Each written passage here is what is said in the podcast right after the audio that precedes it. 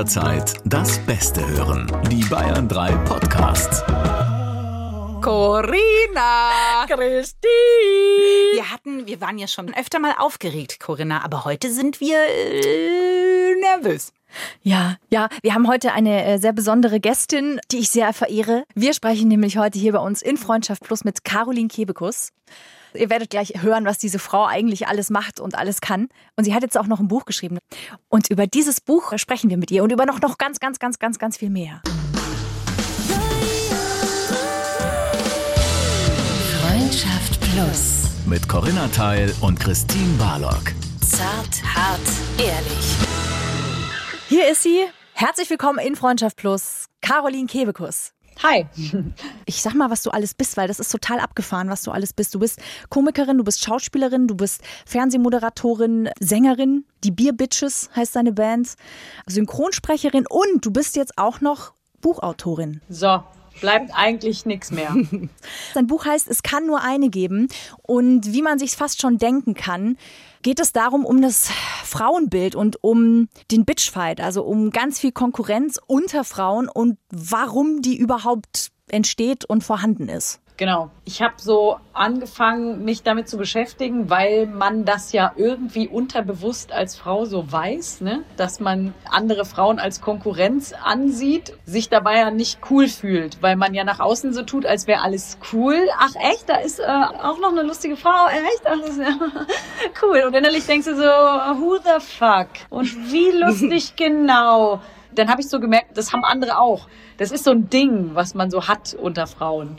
Und das hat eine wahnsinnige Auswirkung. Und dann habe ich so versucht, was darüber zu lesen und kam nicht wirklich weit und habe dann irgendwie mir überlegt, krass, hat natürlich auch was damit zu tun, dass wir sehr oft und hauptsächlich in diesem Gedanken erzogen werden, nicht nur von den Eltern, sondern auch so von den Medien und von Geschichten, die wir hören, dass man möglichst versuchen sollte, als Frau die Auserwählte zu sein. Also das innerste Bestreben muss sein, dass irgendwann ein Mann sich für dich entscheidet. Sei es als Ehefrau, sei es als Mutter seiner Kinder oder sei es als Angestellte in seinem Betrieb. Aber wir haben ein großes Interesse, um die Gunst eines Mannes zu buhlen, weil es jahrhundertelang so war, das war ja überlebenswichtig. Also als Frau ja. war es überlebenswichtig, dass sich zum Beispiel ein Mann entschieden hat, dich zu heiraten. Und warst du verheiratet mit ihm, musstest du trotzdem gucken, dass möglichst keine andere Frau an den Rhein kommt, weil der konnte sich auch grundsätzlich umentscheiden. Und dann warst du ganz schnell weg vom Fenster. Und als geschiedene Frau, vielleicht noch mit ein paar Kindern, hast du natürlich im Mittelalter oder auch eine ganz lange Zeit in die Neuzeit richtig beschissene Karten gehabt. Deswegen hatten wir ein großes Interesse daran, andere Frauen irgendwie wegzuhalten von diesem Mann oder von den Männern. Wir mussten gucken, dass wir möglichst mit denen am Tisch sitzen, ne? dass man möglichst so sich mit den Männern gut versteht. Daher kommt ja auch so dieses kennen auch total viele, auch von meinen Freundinnen, dass man früher so gesagt hat, oh, ich habe nur Jungsfreunde. Ich kann mit Frauen nicht so. Und ja. das ist ja mega frauenfeindlich. Und man kam sich aber so, es war halt so voll die coole Attitude, ne, zu sagen, ich habe zwar auch Freundinnen und so, und ich hatte auch Freundinnen, und zwar sehr gute, aber so diese, ich wollte trotzdem, also ich bin halt hauptsächlich voll mit Jungs, hänge ich ab. Ja, aber das ist bei mir so. Ich bin jemand, der sowas sagt. Weil ich, das war aber so, ich hatte einfach viel mehr männliche Freunde. Und das, was du erzählst, ist ja gerade, sieht man das auch im Bridgerton ja sehr, sehr gut. Von der Serie kann man jetzt halten, was man will, aber da wird es ja sehr gut äh, gezeigt, dass sie eigentlich auch was anderes möchte, aber der Hauptweg sozusagen führt nur an den Mann hin und nur dann äh, bist du was wert.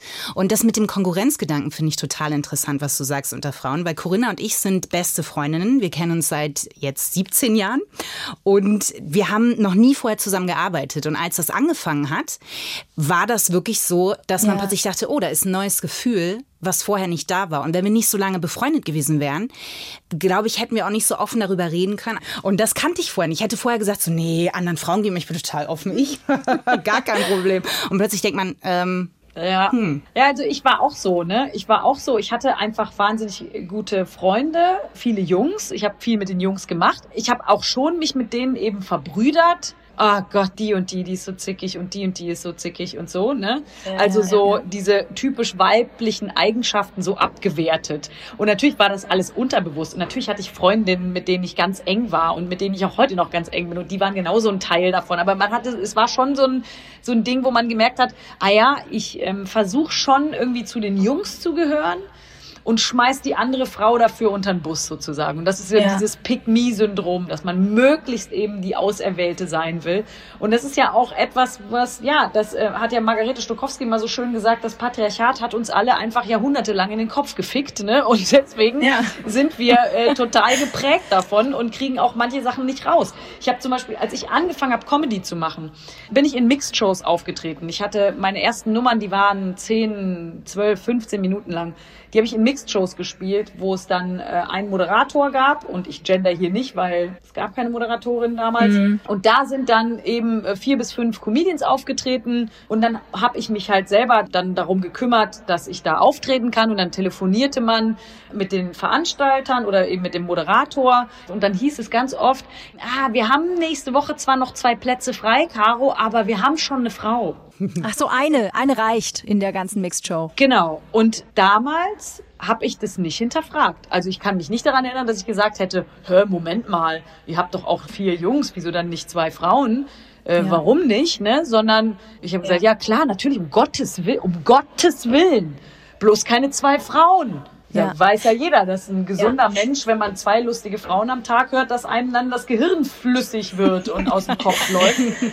Etwas, was ich gar nicht hinterfragt habe. Heute ist das ja so absurd, aber es ist heute immer noch oft so. Also wenn ich heute in Line-Ups gucke von, von Mixed Shows, ganz selten zwei Frauen. Hm. Dein Buch heißt ja, es kann nur eine geben. Du sprichst ganz am Anfang, also du brichst eigentlich eines der wenigen Idole, die ganz viele von uns haben. Du sprichst über Pippi Langstrumpf und sagst, dass auch Pippi eigentlich deswegen so outstanding cool ist. Auch sie ist die einzige. Es gibt zwar noch Annika, aber die ist ja uncool. Die ist ja so ein bisschen zurückhaltend und so ein bisschen spießig, sage ich mal. Und umso cooler ist natürlich Pippi Langstrumpf. Warum können denn nicht beide gleichwertig irgendwie sein? Also wenn man, wenn man guckt, ne, diese Konkurrenz unter Frauen hat ja den Ursprung, dass wir eben merken, es gibt ganz wenig Platz nur für uns. Es gibt ganz begrenzten Platz für Frauen und wenn, dann ist es eben eine, die da platziert wird. Und das lernst du eben schon in Kindergeschichten. Das lernst du schon bei Pippi Langstrumpf und das lernst du äh, auch bei den Schlümpfen. Bei den Schlümpfen gibt es tausende männliche Schlümpfe, die haben alle einen Namen. Die heißen ja auch der, der starke Schlumpf, der Kochschlumpf, der Tortenschlumpf, weiß ich nicht was. Und dann gibt es eine Frau, die Schlumpfine, die auch noch glaube ich, von Gargamel gebaut wurde, um Zwietracht unter den Schlümpfen zu säen. Papa Schlumpf, also die Gnade eines Mannes, hat sie dann gut werden lassen. Aber auch das macht sie einfach nur zu einer Frau. Also sie hat ja auch gar keine Eigenschaft, außer dass ich erinnere mich, dass die in Konflikten immer heulend weggerannt ist, dann so so die Tränen so links und rechts wie so Springbrunnen aus der rauskam. Und ansonsten konnte die ja nichts, ne? Es war halt eine Frau. Die war mhm. blond und hatte Stöckelschuhe an und das war's. Oder im, im Kindergarten, im Krippenspiel, ne?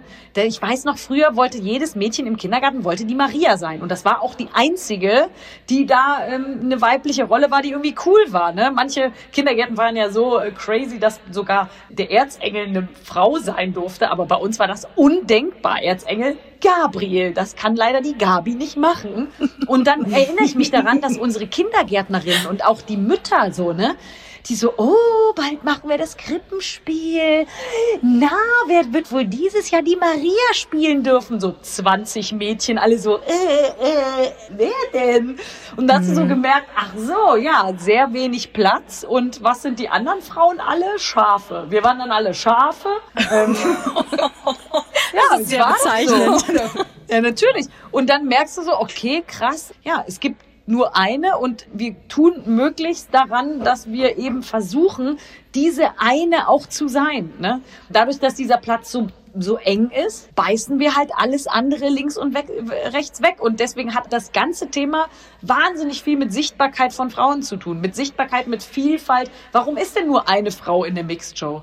Ne? Als ich angefangen habe, da war es sogar so, wahrscheinlich haben die Veranstalter gedacht, ja, mehrere Frauen, die reden ja eh nur über Schuhe kaufen und dass sie nicht einpacken können oder so.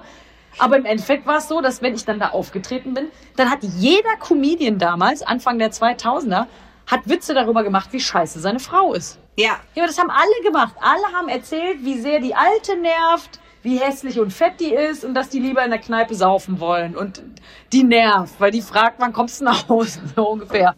Jetzt hast du vorhin gesagt, dass du das am Anfang eher so ein bisschen hingenommen hast, also auch gar nicht hinterfragt hast. Jetzt ist es ein bisschen so, ich versuche mich zu weit auszuholen, aber es ist ja immer noch so, als Feministin, wenn man sich so bezeichnet, und du merkst, es kommt so auch ein bisschen äh, nicht ganz flüssig aus meinem Mund raus, gehen ja immer noch bestimmte Bilder, besonders in der Gesellschaft, damit einher. Mich interessiert echt die Reise von dem Moment, wo man es nicht hinterfragt, zu, ich schreibe ein Buch, weil ich persönlich, und vielleicht haben das da draußen auch mehrere, ich finde, mein Selbstbild, was ich von mir habe und wie ich von der Gesellschaft wahrgenommen werden will, stößt sich ganz oft mit dem, wie eine Feministin wahrgenommen wird. Und deswegen habe ich oft ein Problem oder traue mich nicht so richtig, damit nach außen zu gehen. Wie war deine Reise? Also wie ist das von diesem Ich nehme das wahr, dass es da eine Ungerechtigkeit gibt, bis hin zu ich gehe raus und stelle mich bei LOL hin und sage, wie weibliche Selbstbefriedigung äh, genannt so wird. Und es war so gut. Vielen, vielen Dank dafür.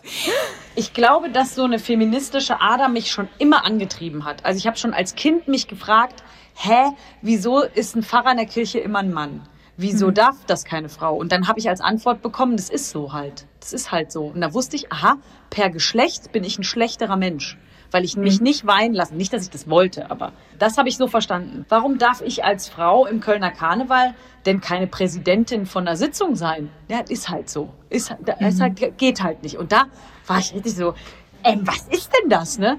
Ja. Trotzdem bin ich aber gleichzeitig Teil von dem System gewesen, von dem Patriarchat. Gleichzeitig habe ich gemerkt, ich muss ein bisschen bei den Jungs mitbuhlen. Meine ersten Nummern, die ich gespielt habe, waren auch, da war voll viel frauenfeindliche Scheiße dabei. Ja? Ich habe mich total viel über andere Frauen äh, lustig gemacht und zwar auf eine männliche Art. Ich habe mit so einem männlichen Blick geguckt auf Frauen und habe Trotzdem natürlich hatte ich so eine Gesellschaftskritik darunter oder auch eine Kritik daran, an Frauen sich zu billig zu verkaufen. Aber ich habe zum Beispiel nicht gedacht, ha, naja gut, wenn das dein Ding ist, wenn das dein, dein Business ist, sich bei YouTube äh, vor die Linse zu setzen und sich zu schminken, so be it. Also dann ist das deine Sache und dann kannst du damit Geld verdienen und das ist völlig okay und muss äh, auch akzeptiert werden.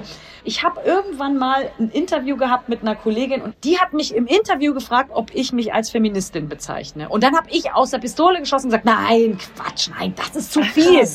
Das Aha. ist mir zu viel, weil ich nämlich auch, ich habe Feministin verbunden mit anstrengend gegen Männer. Ich will Männer verhindern irgendwie vertrocknet und auch unsexy, irgendwie so ja. unbegehrenswert.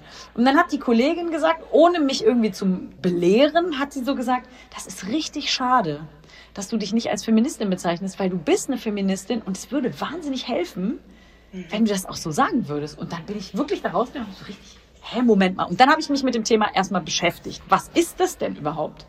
Was heißt denn Feminismus? Also heißt das, Frauen sind besser als Männer? Ist ja totaler Bullshit, sondern für mich heißt es eigentlich, dass man für eine Gleichbehandlung von allen Menschen kämpft. Also indem man für Frauenrechte kämpft, kämpft man auch äh, für die Rechte von queeren Leuten und für alle Menschen sozusagen dann hat sich das für mich, ich war dann so wie im Rabbit Hole, ne? Das hat sich so nach und nach dann ergeben, dass ich mich dann auch hinterfragt habe, dass ich so überlegt habe, ah, okay, wenn ich mich jetzt als Feministin bezeichne und eigentlich das ja eine gute Sache ist, für Frauen äh, zu kämpfen, verliere ich dann meinen Status? Also sehen mich dann Leute anders? Weil ich habe ja auch davon profitiert. Ich habe ja auch profitiert davon, dass es nur eine geben konnte. Wenn irgendwo eine Fernsehsendung zu besetzen war, eine Mixed Show, also früher gab es ja auch den Quatsch Comedy Club oder Nightwash ja. im Fernsehen, das waren ja früher ganz große Sendungen. Oder bei RTL gab's äh, Cindy und die jungen Wilden. Das waren ja riesige Produktionen, wo ganz viele Comedians aufgetreten sind. Und wenn ich da gebucht war für eine Show, dann haben sie natürlich keine andere Frau mehr eingeladen. Ne? Also so habe ich ja, auch wenn du so willst, verhindert, dass andere Frauen eingeladen wurden, weil ja, ich verstehe. diese Position besetzt habe. Und dann ist es ja ein leichtes zu sagen, in meiner Position jetzt, was ich alles bin und was ich alles schon gemacht habe. Ja, Leute, das kann jede schaffen. Ihr habt es doch gesehen, ich habe mich einfach wahnsinnig angestrengt. Ne? Da muss ich aber auch gleichzeitig sagen, ja, ich habe mich wahnsinnig angestrengt, aber ich war auch in diesem, es kann nur eine geben und sie ist die lustigste Frau Deutschlands Ding, was mich so durchgetragen hat. Und dann ist es natürlich auch, oder fühlt sich vielleicht gefährlich an, zu sagen, ja, ich profitiere aber auch davon. Ne? Also wir haben in der, in der Sendung letztens zum Beispiel eine Nummer gemacht über Frauen in der Popmusik und Frauenanteil in Festivals. Und dann haben wir O-Töne gesucht von deutschen Musikerinnen. Und da gab es auch bei einigen die Bedenken, ha, ich werde doch im Radio gespielt. Ich kann doch mich jetzt nicht dazu äußern. Und ich verstehe diese Angst dahinter. Aber wie geil wär's, wenn du dich äußern würdest, weil du bist safe und du könntest so vielen anderen helfen, aber es ist immer noch so ein bisschen dieses, dieses Gefühl und ich will da auch niemanden für verurteilen, ne? dass du denkst, ja, aber wenn jetzt so viele kommen, dann bin ich ja vielleicht nicht mehr da. Und ja. das ist ja sowas, was ganz tief drin steckt weil wir das eben eingeimpft bekommen haben, weil das überlebenswichtig war für Frauen, sehr, sehr, sehr viele Jahre lang. Und das ist aber so schade, weil wir ja eine wahnsinnige kommunikative Fähigkeit haben. Also es gibt eine Verbindung zwischen Frauen, kannst du mir nicht erzählen, das ist so eine Art Telepathie. Ich habe Situationen mit Frauen erlebt, das kann man nicht beschreiben. Sagen wir mal, du bist ähm, keine Ahnung, auf irgendeinem so offiziellen Event, sei das irgendwie von deiner Firma irgendwas oder bei mir jetzt irgendeine Preisverleihung, dann ist man so im Gespräch mit irgendwelchen wichtigen Männern und dann ist dann auch noch eine Frau dabei. Und dann merkt man so, du spürst, dass das Gespräch dir unangenehm ist, weil es in irgendeiner Art und Weise äh, geht es um ein Thema, über das möchtest du nicht reden, du willst aber auch nicht unhöflich sein und die andere Frau kriegt es mit, die spürt das und hilft dir, das Gesprächsthema zu wechseln. Mhm. Ohne dass du ja. je mit der darüber geredet hast, ohne dass du die kanntest vielleicht auch, sondern es ist so ein, ich habe meiner Freundin erzählt, da war ich im Urlaub und da waren ganz viele Freunde von mir dabei und ganz viele Freunde von meinem Bruder. Und dann gab es natürlich eine Freundin von mir, hatte was mit einem Kumpel von meinem Bruder. Mhm. Und dann war es hochinteressant. Es war hochinteressant. äh, unter anderem auch deswegen, weil er eine Freundin hatte in Köln. Ähm, das durfte natürlich niemand wissen.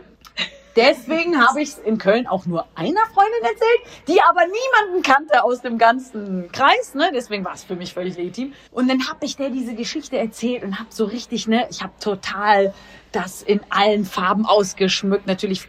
Und dann ging die, wir waren in der Kneipe und dann ging die Tür auf von der Kneipe und genau der Typ, über den ich geredet habe, stand plötzlich so nah mit seinem Gesicht neben mir und mit seiner Freundin. Also habe ich das Gesprächsthema sofort gewechselt. Ich habe angefangen, über Salamander zu reden, wie interessant das ist, das Feuersalamander. so, ne? As you do. Und meine Freundin hat keine Sekunde gezweifelt. Sie hat so getan, als wenn wir die ganze Zeit über Salamander reden. Ich konnte es nicht erklären, ich konnte sie nur so angucken und ich habe nur in ihrem Gesicht so gesehen, ja, ja, ich weiß, das ist der Typ. Kannst mit einem Mann nicht machen. Das sind sehr schöne Beispiele. Das heißt, wenn du sagst, also diese Verbundenheit, von der du ja jetzt zum Beispiel sprichst, dieses äh, blinde Verständnis ohne Kommunikation, das man spürt und das man plötzlich hat, das wird ja gekappt durch die Konkurrenz.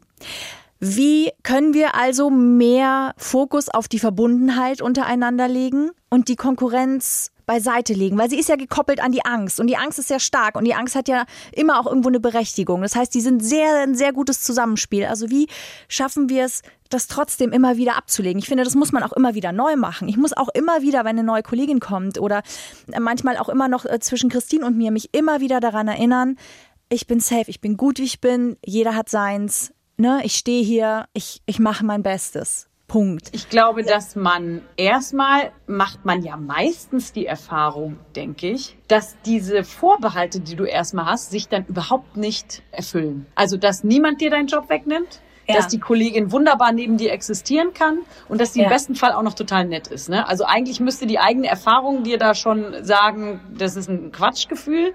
Und ich finde, so ein bisschen Konkurrenz ist ja auch was Gutes. Also warum können wir Frauen denn nicht denken, ah, das ist doch geil, jetzt ihr zwei, dass ihr so denkt, ah, jetzt hat die wieder drei Jokes gemacht. Ich muss jetzt auch einen machen. Das ist doch auch was Gutes. ne? Also ich meine, das macht doch dann die Sendung auch gut. Oder das. Ja. Ich habe da mittlerweile so ein ganz anderes Auge für. So, ich kann mich über Hazel Brugger zum Beispiel wegschmeißen ohne Ende. Ja. Und ja, dadurch, dass es Hazel gibt, bin ich ja nicht schlechter. Ne? Und die Leute müssen sich auch nicht entscheiden. Es gab auch lange, habe ich mit Veranstaltern, äh, auch von Veranstaltern gehört, ja, aber äh, wir müssen jetzt schnell in den Vorverkauf, weil wenn die und die Frau kommt jetzt auch mit ihrem Programm, so als würden die Leute sich sowieso nur entscheiden, eine Frau zu sehen. Was ja, totaler das Schwachsinn wahr. ist.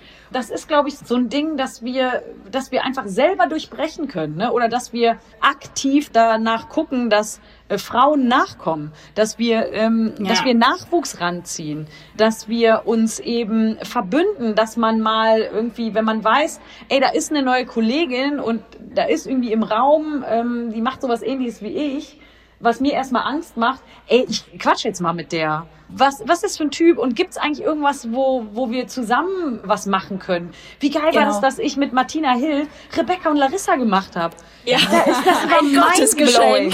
Ja, das war doch der Hammer. Also wieso soll sich das, ne, auch dann erstmal so ähnliche Sachen. Dann haben wir auch noch so ähnliche Figuren, wo man jetzt sagen könnte, okay, wir fangen an, uns zu hassen, weil wir machen ähnliche Sachen und wer ist zuerst darauf gekommen? Gar nicht. Wir haben gesagt, wir tun die auch noch zusammen, was ja einfach total super ist. Ja. Und ich glaube, solche Erfahrungen, die macht man ja damit. Und alleine, auch wenn du Unternehmerin bist, ne, du willst ein erfolgreiches Unternehmen führen, dann investier in Frauen. Das ist nachgewiesen, dass äh, wenn ein Unternehmen irgendwie gleichberechtigt aufgestellt ist, dass es dann besser performt. Und Ja. gleichzeitig hast du, wenn du Frauen in, in deinen Führungspositionen hast, dann hast du auch gleichzeitig bessere ähm, Arbeitsbedingungen für Leute, die Familien haben. Und davon profitieren auch wieder Männer. Weil zeig Absolut. mir einen Typen heute, einen Vater, der sagt, ah, ich find's geil, dass ich meine Kinder die ganze Woche nicht sehe. Die gehen mir auf den Sack, die Schweine. Ich, ich find's cool, dass ich die nur am Wochenende habe. Das ist einfach nicht mehr unsere Lebensrealität. Nee, und um nochmal kurz auf das Buch zurückzukommen, weil, oder ein, ähm, äh, wie sagt man, Kapitelüberschrift, die hat mich angesprungen, da habe ich mich gefragt, da bin ich gespannt. Die Frauen in meinem Leben, wie sind die Verbindungen, wie haben die dich auch geprägt? Und gab es da auch Konflikte? Also, als du angefangen hast, dich offen äh, über das Thema zu äußern, gab es auch welche, die gesagt haben, boah, da kann ich dir jetzt gar nicht folgen.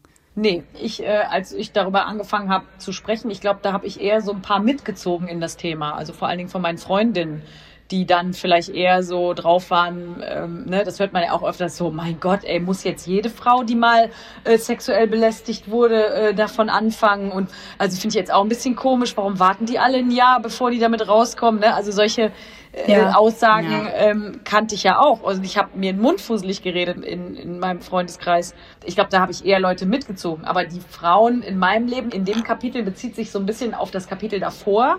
So, da geht's ja darum, wie wird die Frau in den Medien dargestellt. Also in jeder Kinderserie ist es die zu rettende, die Hilflose, die sich nicht wehren kann. Und das hat auch mal Reese Witherspoon äh, in einer Rede gesagt, dass halt in jedem Katastrophenfilm äh, dreht sich irgendwann die Frau zum Mann und sagt, oh my God, what are we gonna do now? Dann habe ich quasi in dem, in dem Kapitel, die Frauen in meinem Leben waren halt überhaupt nicht so wie die Frauen, die mir in den Medien gezeigt wurden, sondern die haben eine komplette Familie gemanagt. Meine Oma hat äh, ein Mehrgenerationenhaus gehabt. Da haben ihre Eltern gewohnt, da haben ihre eigenen Kinder gewohnt, drei Stück, da haben ihre Schwiegereltern drin gewohnt. Da hat, äh, ähm, ja, da hat noch eine Tante aus Polen gewohnt, die verwitwet war. Dann kommt die hier bei uns klar. Natürlich, meine Oma hat das alles, alles gemacht. Die hatte nie eine Putzfrau. Gut, am Ende hatte sie eine Putzfrau, hat sie aber immer geputzt, bevor die Putzfrau kam, weil sie Natürlich.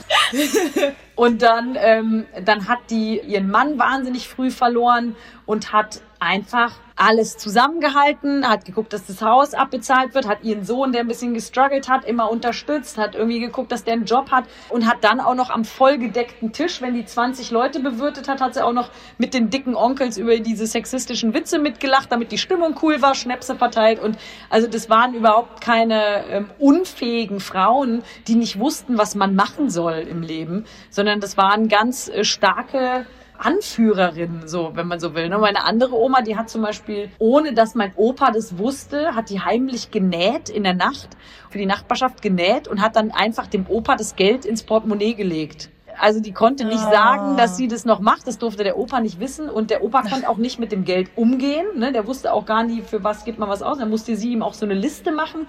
Und aber nach außen hin war man so dieses brave Ehefräuchen und der Mann hatte, ne, man musste den Mann super dastehen lassen. Aber alles gemanagt haben die Frauen. Weil du Reese Witherspoon erwähnt hast, die eine tolle Rede gehalten hat. Eine andere Frau, die eine ganz, ganz tolle Rede gehalten hat, wo ich, wenn ich drüber rede, auch immer noch Gänsehaut bekomme, war Michelle Williams. Da hat sie einen Preis bekommen, ich glaube, es war der Golden Globe, und sie hat dann über, zwar verklausuliert, aber doch über Abtreibung gesprochen. Sie hat halt gesagt, Schauspieler treffen jeden Tag Entscheidungen. Das ist wichtig in dem Beruf, aber wofür sie sehr dankbar ist, ist, dass Frauen jeden Tag und mittlerweile selber entscheiden dürfen, was mit ihrem Körper und was vor allen Dingen aus ihrem Körper auch werden soll. Und ich finde es total mutig und ich muss zu meiner Schande gestehen, es gibt ja ein Kapitel, das heißt Christina Hähnel. Ich habe erstmal gedacht, wer ist denn das? Ähm, und habe dann gegoogelt und dachte mir, oh krass, sie traut sich an das Thema ran, was ich erstmal großartig finde, aber was natürlich auch kontrovers ist. Ja, das ist natürlich ein total kontroverses Thema, aber es beinhaltet ja eine Machtstruktur, die Jahrtausende alt ist. Ne? Also dieses, die Frau beherrschen müssen und vor allen Dingen auch diese Reproduktion, die ja der Frau überlassen ist. Ne? Also dieses Wunder des Lebens. Das Leben hat die Frau gespendet und nicht der Mann. Das war dann ein ganz klarer Antrieb zu sagen, das müssen wir aber unter Kontrolle halten. In der Abtreibungsthematik ist es ja auch so. Wer entscheidet denn über den Körper eines Menschen? Wer entscheidet denn, was mit dem Körper einer Frau passiert? Diese Entscheidung muss doch der Frau überlassen werden. Ich finde auch, dass man das nicht zu einfach machen sollte. Ne? Eine Abtreibung ist ein großer Schritt. Man beendet ein beginnendes Leben. Das ist nichts, was man mal so lapidar entscheidet. Aber es mhm. muss möglich sein, für jede Frau sich darüber zu informieren, was passiert, wenn ich das nicht möchte. Was sind dann die Schritte? Und dieser Zugang zu diesen Informationen ist in Deutschland kriminalisiert. Also ich darf mich nur bei bestimmten Stellen informieren, was natürlich gut ist, dass du dich informieren kannst. Und ich finde es auch richtig, dass man sagt, bevor man das macht, muss man sich informieren.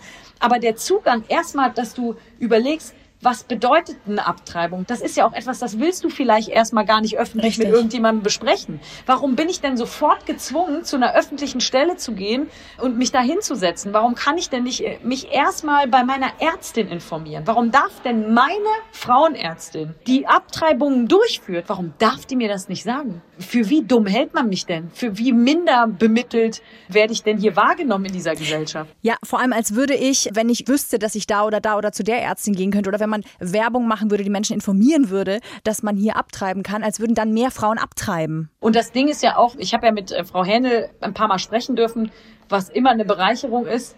Sie darf quasi nicht darüber informieren, welche Methoden sie anbietet, ne? Weil, weil wer weiß denn schon, dass es eine medizinische Art gibt abzutreiben und eine äh, mechanische? Wer weiß denn, was die Voraussetzungen sind? Also um in Deutschland legal abtreiben zu können, kann eine kriminologische Indikation vorliegen. Ja, aber Richtig. du weißt zum Beispiel nicht, muss ich jetzt denjenigen, der das verursacht hat, muss ich den anzeigen, um diesen Bescheid zu bekommen, um den Schein zu bekommen, dass ich abtreiben. Das ist, ist nämlich nicht nötig. Das weiß man gar nicht dieser Zugang zu dieser Information, das ist eine Wahnsinnsinformation, oder? Du musst ja, deinen. Vergewaltiger nicht anzeigen, um abtreiben zu dürfen nach einer Vergewaltigung. Hallo, warum weiß das nicht jede Frau? Ja, vor allen Dingen, wenn du in der Situation bist, das muss zugänglich sein. Es muss einfach, dass ich das weiß und nicht noch in meinem traumatisierten Zustand, wo sowieso ich ja erstmal beweisen muss, dass es wirklich passiert ist, dann noch sagen, ähm, was kann ich jetzt eigentlich machen? So. Ja, und es muss auch gar nicht jetzt dieser Extremfall sein. Ich finde, die Entscheidung zu treffen, allein der Gedanke, ich kann dieses Kind entweder finanziell nicht bekommen oder ich bin alleine, ich schaffe das nicht, ich habe schon ein Kind. Jede Abtreibung ist eine wahnsinnig große Entscheidung und Überwindung, die du treffen musst, die ganz viele Frauen, auch wenn sie es getan haben, immer irgendwie schwer mit sich tragen. Ich habe zwei Freundinnen, die haben abgetrieben und ich weiß, dass es die bis heute immer wieder einholt und beschäftigt. Das macht niemand leichtfertig. Und deswegen finde ich, ist es ein Recht, diese Informationen zu bekommen. Und frage mich wirklich auch, man denkt ja immer, in Deutschland ist man ja in einem aufgeklärten Land und dann schaut man sich diese Sache an und ist es nicht. Ich war schockiert.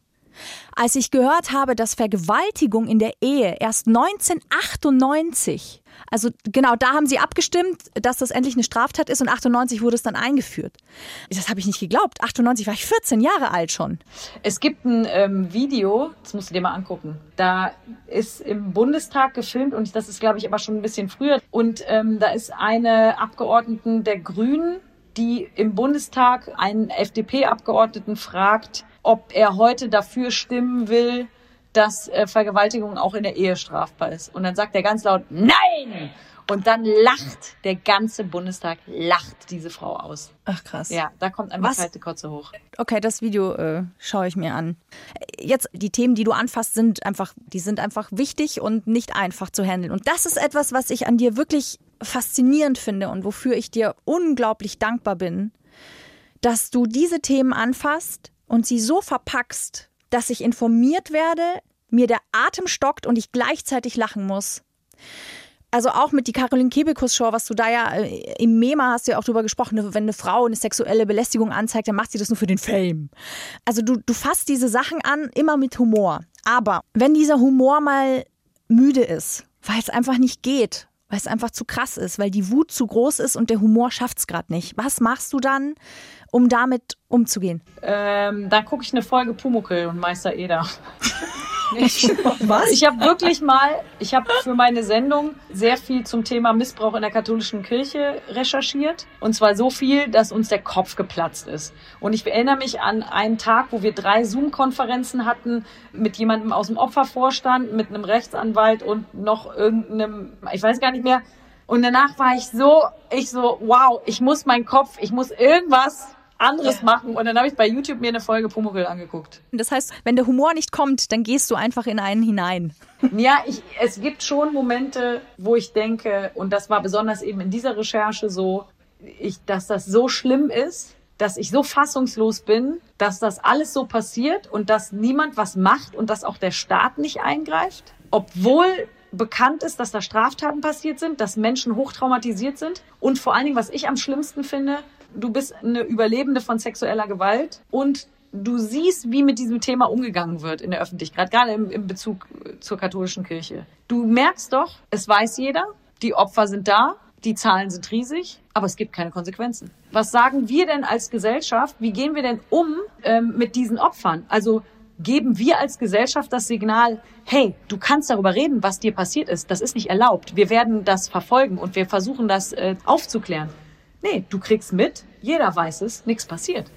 Es ist ja auch, sieht man ja auch aktuell bei Ines Agnoli in dem Fall. Ich will den jetzt gar nicht weiter vertiefen, aber ähm, mit der haben wir auch schon ein Gespräch gehabt. Deswegen kriegt man auf Instagram ja auch so mit, was sie macht. Und die muss sich jetzt gerade aktuell beschimpfen lassen, warum sie so viel lacht, warum sie äh, jetzt damit erst rausgeht. Ich denke mir so, genau das, was du sagst, was senden wir in der Gesellschaft nach außen? Ja, behalt es bei dir, äh, zeig ein bestimmtes Bild und ja, das macht mich wütend. Ja, vor allen Dingen, also es gibt ja so ein bestimmtes das Opferbild, was man zu genau. erfüllen hat. Ne?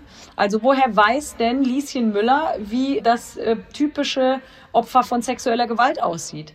Hat denn überhaupt jemand eine Ahnung, was es bedeutet, so einem Übergriff ausgeliefert zu sein und dann am nächsten Tag sofort zur Polizei gehen zu können? Weil ich meine, die wenigsten äh, solcher Straftaten passieren ja so, wie man sich das im Horrorfilm vorstellt. Man geht durch einen dunklen Park, dann kommt jemand, der wird übergriffig, sondern die meisten Übergriffe passieren doch in der Beziehung oder zu, mit jemandem, mit dem du in irgendeiner Art und Weise in einem Vertrauensverhältnis stehst. Meistens ja, ganz genau. Es ist meistens das private, persönliche Umfeld, ja. Ja, und wenn man ähm, mal sich umhört unter Anwältinnen oder Juristen, die sagen, das ist ein ganz typisches Bild. Bei einer sexuellen Straftat innerhalb einer Beziehung ist es ganz typisch, dass das eine ganze Zeit lang dauert, bis das ankommt, bis einem bewusst wird, das ist nicht erlaubt, das ist nicht richtig gewesen. Und wenn man, gerade auch wenn man jemanden liebt, ne, und der ja. tut einem Gewalt an, ja da, da bist du nicht äh, so drauf, dass du sagst, welch ein Unrecht ist denn hier jetzt geschehen? Ich gehe zur Polizei. Nein, du hinterfragst natürlich zuerst mal, was habe ich denn jetzt falsch gemacht? Was habe ich denn gemacht? Was ja, ist denn klar. passiert? Das sind ja Mechanismen, davon weiß man erstmal nichts. Und äh, wir haben so das Gefühl als Gesellschaft, naja, du siehst aber nicht aus wie ein Opfer. Und äh, wenn dann die Frau auch noch eine eigene Sexualität hat, ja, dann kann ja was ganz und gar nicht stimmen. Weil ja, dann, dann ist sie auch selber schuld. Dann auch. hat sie es auch selber gewollt, weil, ja. ne, das ist auch was, was ich immer zu hören kriege, na ja, du redest ja selber auf der Bühne über Sex. Da musst du dir nicht wundern, dass Leute dir Bilder von ihrem Schwanz schicken. Ja, ja klar, das, das eine ist logisch, dem anderen ist es reine Mathematik.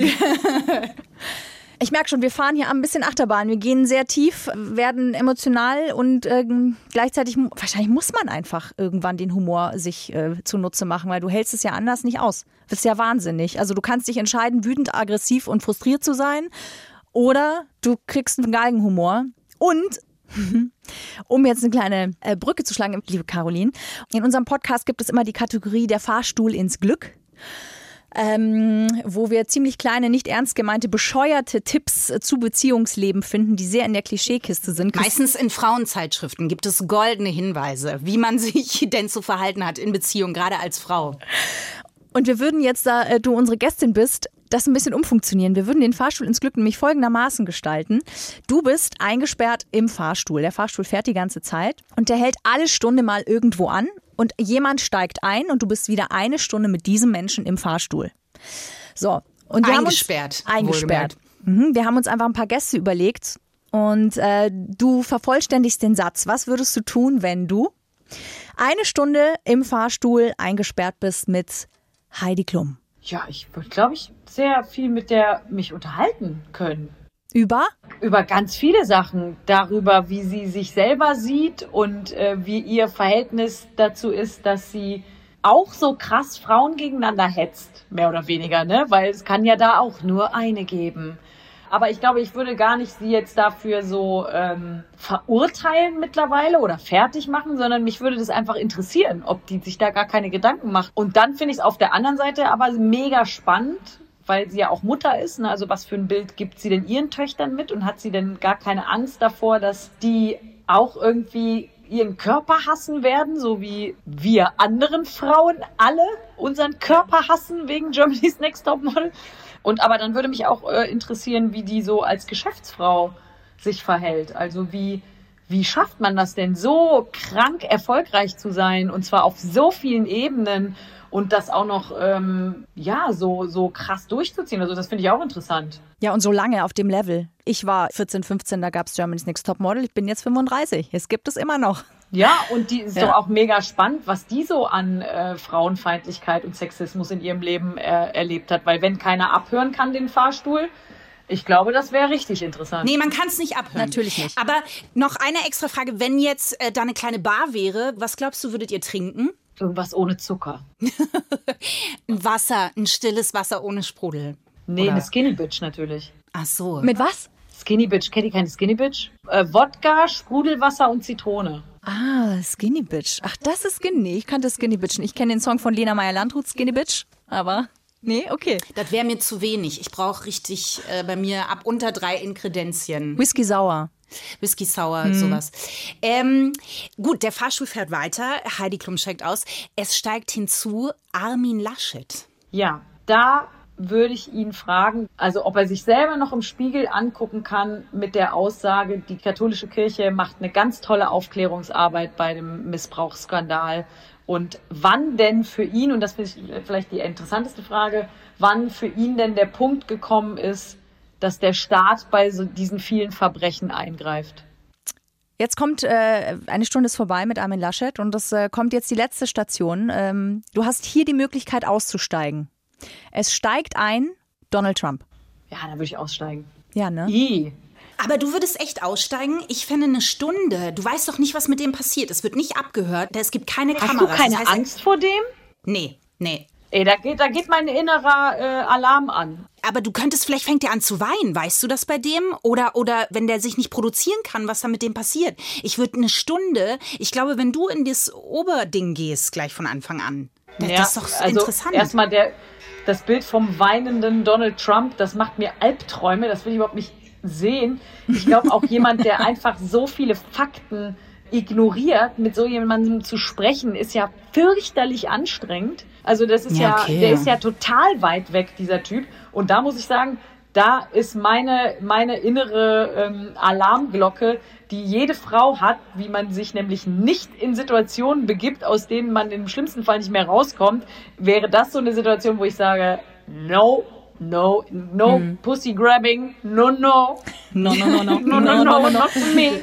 Ähm, äh, wir haben jetzt noch neun Minuten. Neun Minuten. Ich habe ein Thema, was ich äh, super spannend fand. Da stand nämlich nur Tampon als Kapitelüberschrift. Und wir hatten selber mal eine Folge zum Thema Periode. Mhm. Und zu diesem Podcast gehört eine Radiosendung mit dazu. Und da kann man äh, quasi anrufen und Nachrichten schicken. Und das war mega faszinierend. Wir haben Nachrichten von Lehrerinnen bekommen, die gesagt haben, die Mädels werden halt auch immer jünger, wenn sie ihre Periode bekommen. Und die finden das selber eklig, die können damit nichts anfangen, sie haben halt überhaupt keine Beziehung dazu. Was verbirgt sich hinter dem äh, Kapitel Tampon und ja, was sind deine Erfahrungen? Ja, da geht es natürlich um die Menstruation. Ich war auch sehr jung, ich war gerade zwölf, als okay. ich meine Periode bekommen habe und ich habe nur gedacht, das ist nicht euer Ernst, Leute. Das ist ja schrecklich. Also ich weiß noch, ich habe die Folge Pussy Terror gehört, wo deine Mutter reinkommt äh, und und äh, zu dir sagt, du denkst, jetzt kommt was ganz Großes, Tolles und sie sagt zu dir, jetzt hast du diese Scheiße auch. Herzlichen Glückwunsch. Ja, das ist so. Ähm, äh, man denkt ja wirklich, da kann ich nichts Tolles dran finden. Das tut weh, das ist unangenehm, das ist einfach ätzend. Dann ist es auch noch, sind auch noch die Produkte, die wir benutzen müssen, irgendwie teuer und der Luxussteuersatz ist ja jetzt äh, enthoben worden. Dafür wurden aber die Tampons teurer. Also ja, das genau. kam aufs selbe raus wieder. Aber da fand ich auch die Diskussion wahnsinnig spannend im Netz, wie viele ähm, auch Männer äh, zu so Menstruationsexperten wurden. Ne? Also, weil es ja darum ging, soll man ähm, vielleicht Periodenprodukte umsonst anbieten in Schulen, wie das in Irland ist, ne? Überleg mal, wie geil das gewesen wäre, wenn bei uns in der Schule früher Tampons gelegen hätten oder Binden ey, mein, ich hätte ein anderes Leben gehabt irgendwie. Ja, weil ich erinnere mich, du musstest damals, also ne, Tampon tragen ist ja eher für Fortgeschrittene, wenn man frisch seine Tage bekommen hat, weil es tut ja teilweise auch weh am Anfang. Und du musstest halt immer so eine Binde irgendwie immer irgendwo verstecken und jeder hat's mitgekriegt. Und dann durftest du teilweise während des Unterrichts ja nicht auf Toilette gehen. Wir durften nicht trinken und auch nicht auf Toilette gehen. Wo warst du denn bitte auf der Schule? Ja, ich war auf einem äh, katholischen, ich war äh, Mädchenschule. Ja, ja aber Ausgerechnet wenn du merkst, du kriegst deine Tage, ne? Zeig mal im Unterricht auf und frag, ob du auf Toilette gehen darfst an allen vorbei, während die von hinten auf deine Jeans gucken. Da hast auch keinen Bock. Ich ja. erinnere mich auch an Momente, wo ich bis als Letzte im Klassenzimmer sitzen geblieben bin, meinen Pullover umgebunden habe und so den restlichen mhm. Tag verbracht habe. Und dann waren ja auch die Binden früher, heute sind es ja diese kleinen Briefchen. Ja, flach und äh, ergonomisch und so. Oder früher waren das da solche Briketts. Ja, so ich glaube ein Ziegelstein ja. zwischen den Beinen. Ja, ja da musstest ja, ja. du ja eine Windeltasche mitnehmen, damit du da irgendwie ausgerüstet warst. Stell dir mal vor, du hast zwei Binden dabei gehabt, da war die Tasche voll. Ja, ja. und da, da geht's halt auch darum, wie, wie peinlich uns das ist. Alles, was damit zusammenhängt und wie verrückt es ist, wie, wie ungesehen wir uns Tampons zustecken können. Wir wären richtig gute Crack-Dealer geworden, ne? Wenn wir einfach so, kriegt ja keiner mit, wie wir unsere Tampons managen. Und ich sag auf der Bühne immer, ich könnte hier von der ersten Reihe bis ganz nach hinten könnte ich einen Super Plus durchgeben, wird keiner mitbekommen. Und manchmal passiert es, dass die Leute wirklich anfangen, sich Tampons durchzugeben. Wirklich, so ein bisschen Ach, landen dann bei, cool. bei meinem Tonmann oder so. Das ist mega witzig. Ja, das ist natürlich auch so eine Absurdität, ne? Die aber auch ja damit zusammenhängt, dass Frauen, die ihre Menstruation haben, wahnsinnig lange als unrein galten. Ne? Also das ist ja auch wieder so dieses, ah, eine sichtbare Fruchtbarkeit. Wie widerlich, wie ekelhaft. Also verbannen, klein machen. Das ist was ekliges. Ich meine Nachbarin, die musste immer am, am Dorf äh, beim Schlachten helfen. Wenn sie dann reingekommen ist bei dem Schlacht, dann hat er erstmal gefragt, hast du deine Tage?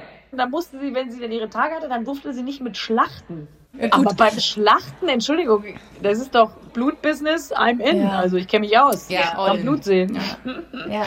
Liebe Caroline, das letzte Kapitel in deinem Buch heißt Ich liebe Männer. Und ich finde das noch ganz wichtig an dieser Stelle irgendwie zu sagen, weil ganz viele Männer haben Angst, wenn man von Feminismus spricht und von Gleichberechtigung, dass ihnen was weggenommen wird. Viele verstehen nicht, dass sie davon profitieren, dass sie auch aus ihren Rollen rauskommen dürfen und ähm, ja, dass alle eigentlich irgendwie freier würden. Mir begegnet es ganz oft, zum Beispiel, ich hatte jetzt ein Interview mit einem Kollegen im Radio und dann, ich habe während dem Gespräch gegendert, ich glaube, ich habe AutorInnen gesagt und da lachte der so. Da lachte der sich kaputt. Und dann war ich so ein bisschen irritiert, weil ich so gar nicht wusste, was, was ist denn so. Da hat er gesagt, ja, ach, das Gendern, das nervt mich so ein bisschen. Und ich so, ach, das nervt dich. Und ich war einfach nur so gedacht, das nervt dich. Und dann war er so, ich, ich habe gar kein Problem, ich, ich, ich habe überhaupt kein Problem mit irgendwas und, und ich kenne ganz viele Frauen und die, ich, ich habe noch nie, fand ich das, also so dieses sich direkt angegriffen fühlen, davon, dass man als Frau sagt, ey, es ist an der Zeit, dass wir ein paar Privilegien, die ihr schon ganz lange nutzt, dass wir die auch bekommen.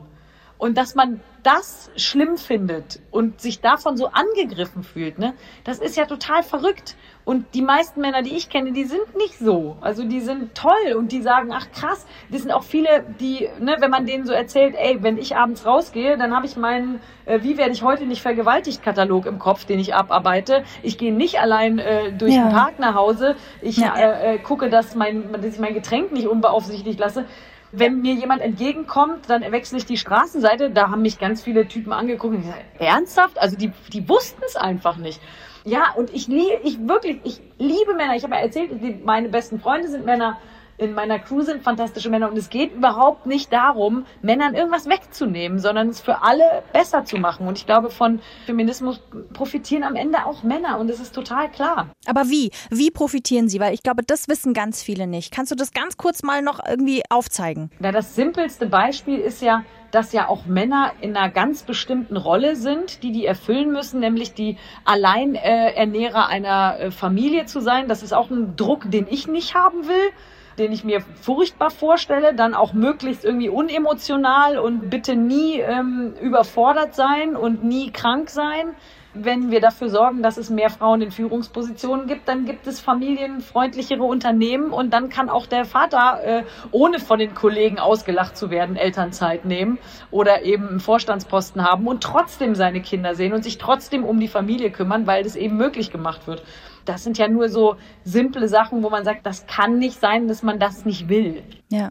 Weil du das Wort Vorstand gesagt hast. Bis 1961, da wurde die erste Ministerin in den, in den Bundestag geholt. Da gab es das Wort Ministerin gar nicht. Das gab es einfach nicht. Für die war damals das Wort Ministerin über die Lippen zu bringen genauso absurd und komisch wie für uns heute das Wort Vorständin. Das wusste ich nicht. Ich dachte, das Wort Ministerin hat es immer schon gegeben, weil ich bin damit aufgewachsen. Ich kenne das Wort immer schon. Und das finde ich eigentlich ein sehr schönes Zeichen dafür, dass ja doch auch was passiert. Ähm, natürlich gesellschaftlich, aber natürlich auch in der Sprache. Dass Ministerin für uns heutzutage normal ist und vielleicht gewöhnen wir uns ja auch noch an das Wort Vorständin zum Beispiel. Ja, und überhaupt ans Gendern und wie wichtig das ist. Ja, ich glaube auch. Ich habe dann auch zu dem Kollegen gesagt, mein Gott, wenn dich das Gendern so nervt, dann lässt es halt. Du musst ja nicht, niemand zwingt dich zu irgendwas. Aber ich sag dir, das wird sich durchsetzen und irgendwann bist ja. du tot. Irgendwann bist du tot. Ja, so ist es. Es ist alles äh, sehr endlich. Liebe Caroline, danke. Vielen, vielen Dank. Für ja. deine Zeit. Ja, danke für eure Zeit. Und äh, danke für deine Arbeit, die du da jeden Tag, jede Woche äh, machst, äh, tu es. Sehr, sehr gerne. So, jetzt ist sie äh, äh, weg. weg. Der, der Zoom-Call ist wir beendet. Wir sind wieder allein, allein. Der Bildschirm ist schwarz. Wie geht es dir jetzt? Wir waren so nervös am Anfang. Ich finde das jetzt komplett verflogen. Ja, sie nimmt einem das sehr. Es ist halt für jemanden wie mich, der sich an so Themen rantastet und da auch guckt, hat sie absolut Vorbildfunktion. Einfach eine sehr, sehr coole Frau. Ja, und du siehst halt, die ist aus dem Stegreif, holt die die Infos raus. Die ist, wie sie gesagt hat, in so einem Rabbit Hole ist die unterwegs gewesen. Die ja. kannst du als Expertin egal wo hinsetzen. Die ist richtig informiert. Und ich finde schon, dass man irgendwie auch merkt, dass ihr das auf einer gewissen Ebene zu schaffen macht. Also ich hoffe, dass sie das äh, noch ganz lange macht und dass sie das nicht in, auf irgendeiner Ebene auch fertig macht. Mein Eindruck war, dass sie da einen ganz guten Ausgleich hat. Aber das Buch kann man wirklich nur empfehlen. Es ist wirklich, als würde man sich hinsetzen und Caroline erzählt einfach ein ja. bisschen, wie sie die Welt sieht. Und sie nimmt einen da mit und es macht wirklich unheimlich Spaß. Ja, und sie zeigt euch auch nicht den Zeigefinger auf nee, oder so. Also wenn ihr wissen wollt, was Heidi Klum mit Nacktmullen zu tun hat, im positiven Sinn, dann erfahrt ihr das in Caroline Kebekus Buch Es kann nur eine geben. Freundschaft Plus. Mit Corinna Teil und Christine Barlock. Immer sonntags von 8 bis Mitternacht in Bayern 3. Noch mehr Bayern 3 Podcasts auf bayern3.de und überall, wo es Podcasts gibt.